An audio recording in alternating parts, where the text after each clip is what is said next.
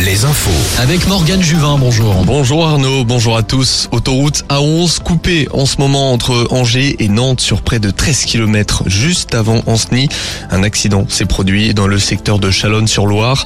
Un accident qualifié de grave sans plus de détails, sorti de l'autoroute obligatoire. Près d'un million de Français ont manifesté hier partout en France contre la réforme des retraites. Dans de nombreuses villes, les cortèges n'avaient jamais été aussi nombreux. Record d'affluence à Nantes, Angers, Laval, Quimper ou encore Vannes. Les syndicats donnent rendez-vous jeudi prochain, mais aussi le 7 mars, où ils menacent de mettre le pays à l'arrêt. Alouette, sport. L'invincibilité des Bleus s'arrête là. Au tournoi des Six Nations, les tricolores se sont inclinés hier sur la pelouse de l'Irlande. Les Irlandais qui ont remporté leurs 13 derniers matchs à domicile et prennent la tête du tournoi. Les tricolores recevent